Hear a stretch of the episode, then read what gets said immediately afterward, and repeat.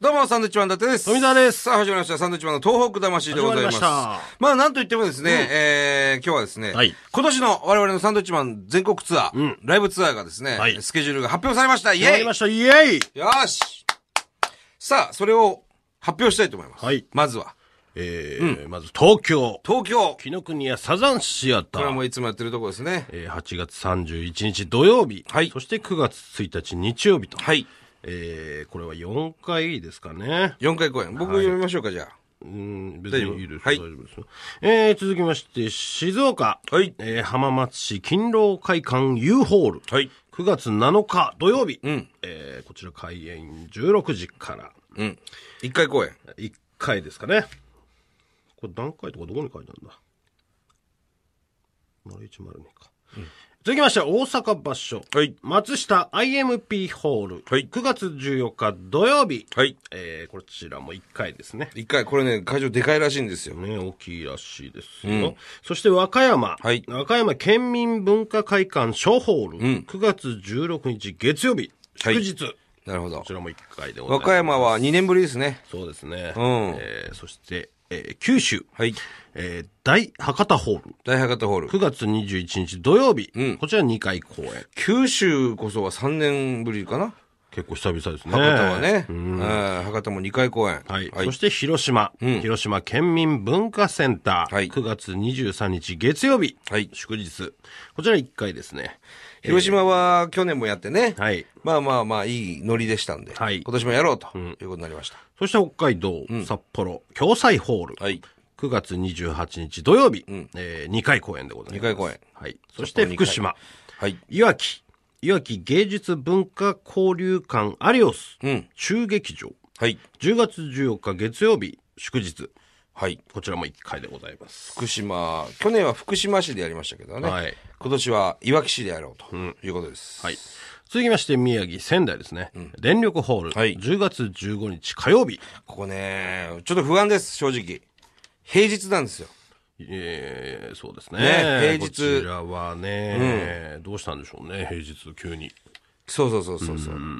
6時半からやりますよ。まあだからあれじゃないですか、仕事終わってから来る方とか、えー始まってからバタバタなる可能性もありますよね、こちらはね。そうねはいえーそして岩手、はい。盛岡、えー岩手教育会館大ホール、10月19日土曜日、はい。こちら1回でございます。岩手は初めてですね。初めてです。はい、盛岡。はい。ノリが悪かったらもうやりません。いや、そんなことないえでーす。続きましてやりすよ、青森八戸、はい。えー八戸公民館、公民館、公民館ホールだね。えー ?10 月20日日曜日。はいこ。ちら青森も初めて。てです。はい。そして名古屋。はい。テレピアホール、10月26日土曜日、こちら2回公演となっておりますね。はい以上でございます。名古屋が千秋楽ですね。これはもう毎年名古屋で終わろうというはいことですね。そうですねうんまあ盛り上がるんだ、名古屋な。ノリいいですね、名古屋非常にね。そうそうそう若い人も多いですし。で、今回はね、あの、はい札幌で DVD 撮りますから。はい。はい。そうなんですかいつも東京で撮ってるんですけども、まあ、北海道結構盛り上がるんでね、北海道で我々番組が始まったということで、まあ、結構盛り上がるんじゃねえかということで、札幌で DVD を収録すると。はい。失敗しないといいですけどね。そうだね。えーチケット料金4500円全席して、はい。 6歳以上有料、ん5歳以下入場不可。ありますねもう入るなっていうことですね。そうですね。もう絶対入れねえぞってねるほ、ど思ってますけども。 5歳と6歳、そんな変わるのかね。まあどうなんですかねわかんないですけど、えー一般プレイガイド発売は6月22日土曜日、はいえー東北地方名古屋は7月28日日曜日からと、えーなっておりますんでね、楽しみですね、全国ツアー。えもう年間の我々の活動の柱でございますから、これ言われは。てますよ、ね、8月の末から10月の中過ぎぐらいまで、こう週末を中心にね、はいまた全国を回るわけですけれどそうも、ですね、非常に楽しみです。えーこれからまたネタを作ったりいろいろとそういうこしとなできすゃねいけないんで大変ですけども、大変ですけども、まあ、まあやらないといけない。頑張りたいなとはい。思っておりますそんなスケジュールが発表されたということなんですが、はいそんな折、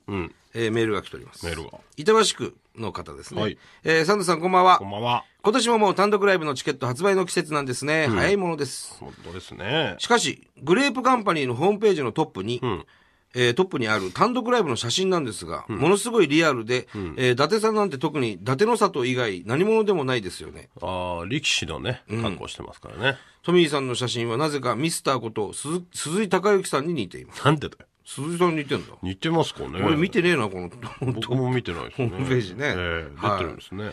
そうなんですよね。今回、あのー全部、なんとか場所、なんとか場所ということでね。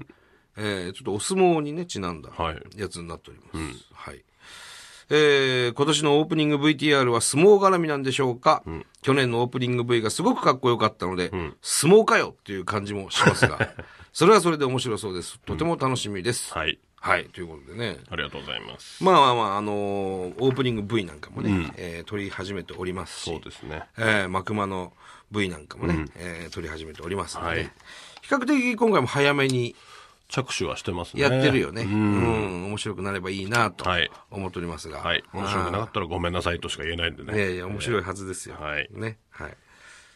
フォーデイズをご存知ですか私たちは人の細胞の中にある栄養素核酸の研究を続けている会社です初めはあまり知られていなかった核酸ですが最近ではタンパク質脂質糖質ビタミンミネラル食物繊維に続く第7の栄養素ではないかと注目されていますフォーデイズは年間430万本の拡散ドリンクを生産これからも活動の輪を少しずつ広げ拡散の素晴らしさを一人でも多くの人に伝えていきたいと思っています拡散は栄養ですいいものはいいのですあなたもぜひ覚えてください拡散栄養のリーディングカンパニー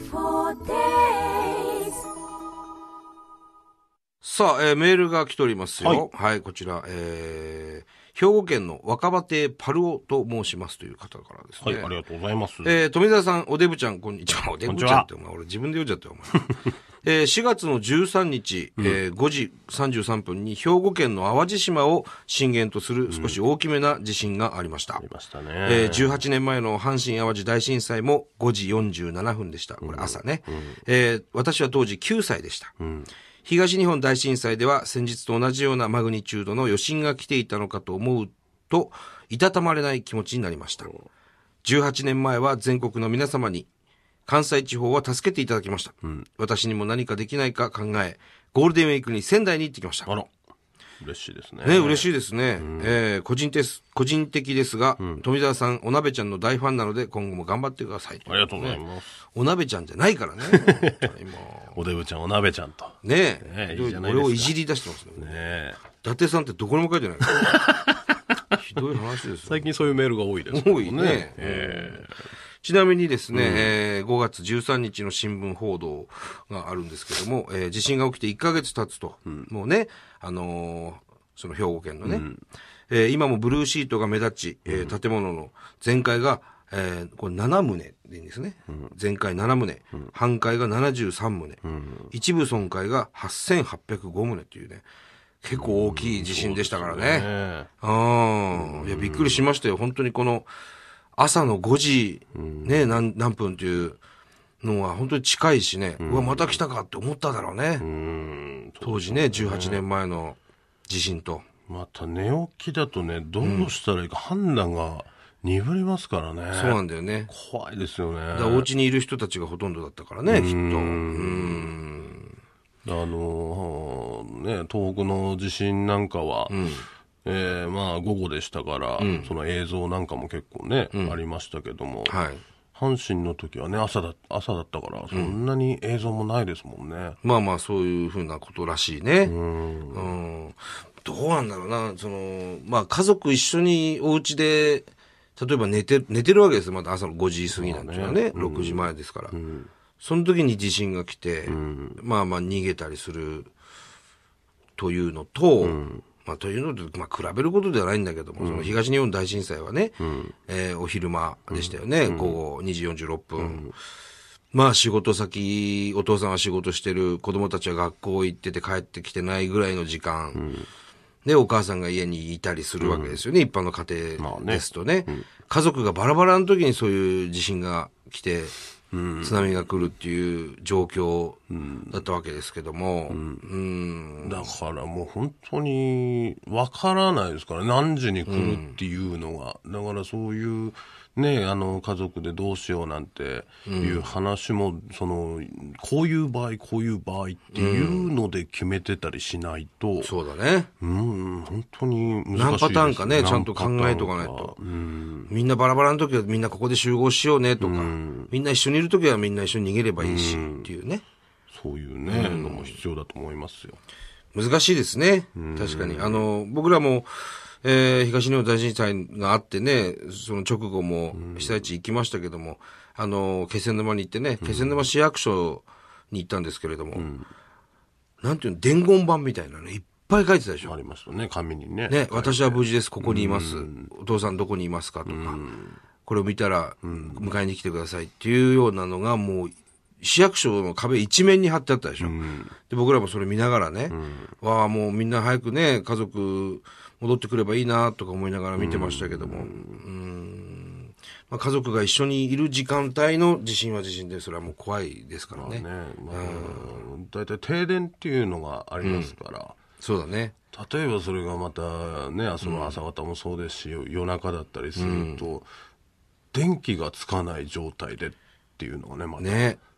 本当ですよ。例えばそのこの間のも例えば夜来てたら、それこそ津波も見えてなかったりするともっと被害が大きくなりますからね波が見えないとね、それはもう、その情報も入らないしね、難しいですよ、まずそんな、停電するんだっていうのをね、頭に入れといてもらえるといいかなと思いますそういうことですね、で沿岸の人たちはちゃんともう高台に逃げると、もう徹底しないといけません、そしてラジオを必ず持っていただきたいですね、うん、ポケットラジオ、はいもう本当に役に立ったんだからね、もう何度も何度も言ってますけど、この番組でも、ラジオは貴重ですよ。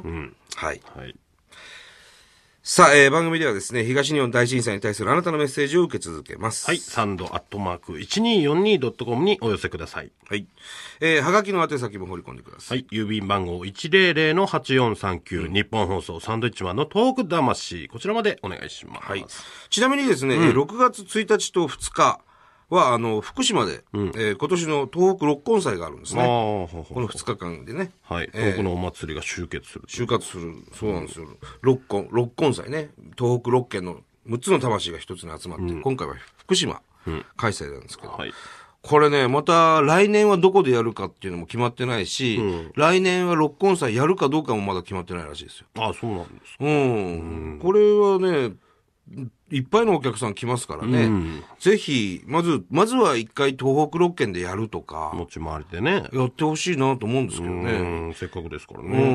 ん、2年前は仙台でやって、で、去年盛岡で確かやってるので、結構な人が来たっていういや、話ですもようね。何十万人っていう規模で、仙台で初めてやった時に、あの、お客さんがもう入れなくてね、ん大変なことになったんですよね。らしいですよね。うん、もう想像を超える、あの、お客さんが観光客が来て、観光客というかもうみんな元気になりたい人たちが多かったからね。うん。どうしようもない状況になったらしいですけども。まあ、ぜひ行ける方は、6月1日、2日、はい福島、これ福島市内で確かやるはずなんでね。ええー見に行ってください。えいやいや、すごいですよ。青森のねぶたが来たりね、秋田の関東が来たりとか、仙台の七夕が来たりとか、福島のわらじ祭りが来たりとか、ええあとは山形の花笠踊り、温度、さ花笠祭りが来たりとかね、ええ非常にね、盛り上がると思いますので、はいぜひ行ってみていただきたいなと思います。